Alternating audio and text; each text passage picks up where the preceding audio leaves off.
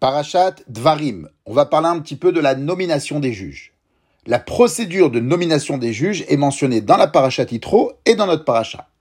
Dans la Parachat Yitro, il est demandé de sélectionner des hommes capables, intègres, incorruptibles, craignant Dieu. Mais en fin de compte, Moshe semble nommer des hommes capables seulement, Anchechaïl.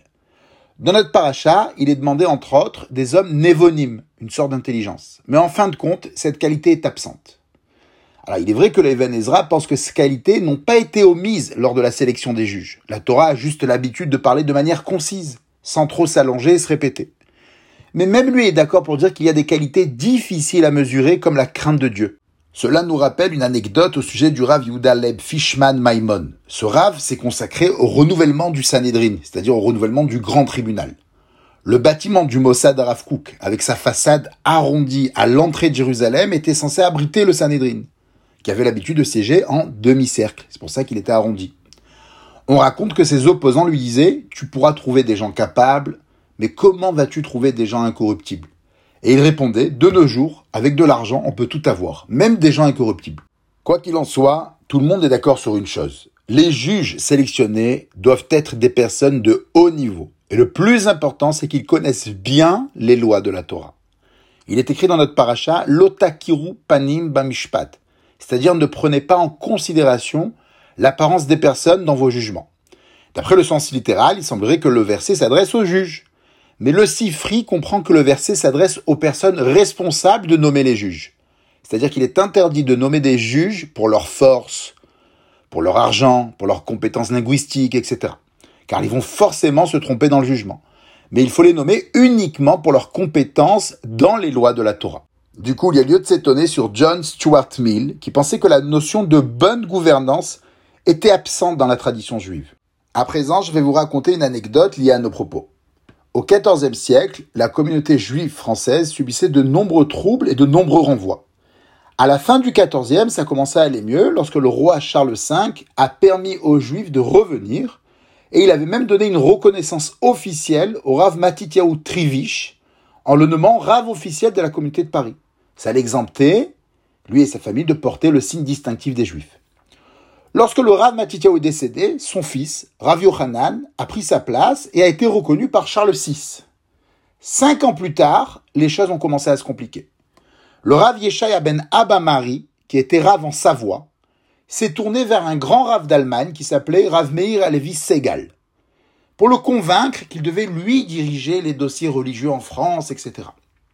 Le Rav Meir a été convaincu et lui a donné une grande procuration afin que le Rav Yeshaya gère tous les dossiers religieux et qu'à partir de maintenant, il a dit que tout acte de divorce ou de khalitsa qui sera réalisé sans l'autorisation de Rav Yeshaya serait considéré comme nul, etc.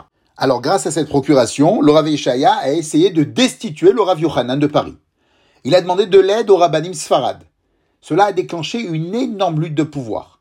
Lorsque les Rabbanim comme le Rivache, le Maram Khaliwa et le Rav Rizdaï Kreshkash se sont non seulement rangés du côté de Rav Yochanan, mais ils ont dit explicitement que Rav Meir n'avait pas le droit d'intervenir dans un pays où il n'est même pas résident. Alors la lutte de pouvoir aurait bien pu continuer, si ce n'est que Charles VI a décidé de renvoyer les Juifs de France. Quoi qu'il en soit, un des arguments pour valider le poste de Rav Yochanan de Paris étaient les paroles du Rambam. Le Rambam nous explique que ce n'est pas seulement la royauté qui passe de père en fils, mais également tous les autres postes, à condition que le fils soit plus ou moins comme son père en sagesse et en crainte du ciel. S'il est comme son père uniquement en crainte du ciel mais pas en sagesse, il prendra quand même la place de son père, mais on essaye de lui faire prendre des cours de rattrapage. Par contre, tout celui qui n'a pas de crainte du ciel, même s'il a beaucoup de sagesse, ne pourra être nommé pour aucun poste.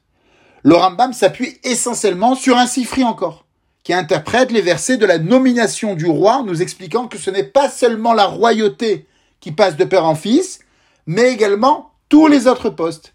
Et ce, même s'il y a une personne plus compétente que lui. C'est pour cela que le Rivache a tranché que le Rav de Paris est tout à fait à sa place, même si on considère que Rav Eshaya est un plus grand sage. Donc finalement, il semblerait qu'il y ait une contradiction entre deux sifris. Le premier sifri que nous avons rapporté, et qui est retenu par tous les décisionnaires, a interprété les versets Lotakirupanim, pour nous expliquer que le critère principal dans la nomination des juges, c'est la compétence. Et le second Sifri nous explique que ce n'est pas seulement la royauté qui passe de père en fils, mais également tous les autres postes, même s'il y a d'autres personnes plus compétentes que l'héritier.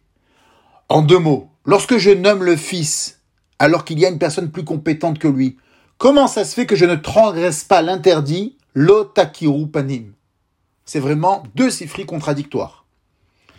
Et semblerait-il, personne n'a relevé cette contradiction. C'est très étonnant.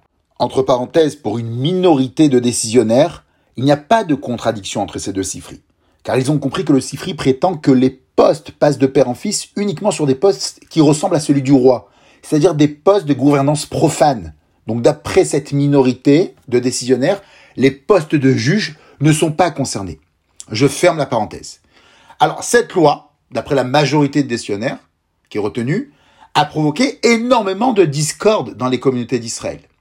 Historiquement, il est difficile de trouver un poste de rave qui a perduré de père en fils pendant plus de 4 ou 5 générations. Mais bon, cette loi provoque également que le tribunal soit forcément composé de personnes plus ou moins compétentes. Il y a des sages et il y a des moins sages. Et malgré tout, il semblerait que le verset nous demande de suivre la majorité des juges. Peu importe qui sont les juges. Mais en réalité, ce n'est pas évident. Le Ravaïgon, par exemple, pense que la majorité l'emporte uniquement quand la majorité et la minorité opposante sont au même niveau de sagesse. Par contre, si la minorité est plus sage que la majorité, alors c'est la minorité qui l'emporte. Ça veut dire que d'après le Ravaïgon, il est impossible de mettre les avis des juges sur le même niveau. Il semblerait que le concept de moufla va dans le sens de Ravaïgon. Le moufla, c'est celui qui doit valider la décision du grand Sanhedrin de 71. À défaut, il semblerait que leur décision ne soit pas valide, ou du moins cette décision ne peut pas être condamnée d'apporter le sacrifice par Elem Davar chez le Tzibour en cas d'erreur. La majorité des Rishonim pense que le moufla fait partie du Sanhedrin, pas comme Rashi. Donc on dirait que c'est une sorte de super sage. Quoi qu'il en soit, pour le Ravaïgon, la règle qui nous dit d'aller d'après la majorité n'est pas une règle normative, mais une règle statistique. C'est-à-dire, de manière générale, la majorité au tribunal ne se trompe pas. Le Rav Nadav Schnerb se livre justement à une réflexion statistique pour vérifier jusqu'où cet argument est vrai. Il démontre que le fait d'associer des juges non compétents peut nous amener parfois à un meilleur résultat. La question de l'efficacité d'un tribunal plus grand reflète en fait la question de la répartition des connaissances et du jugement entre les hommes de loi.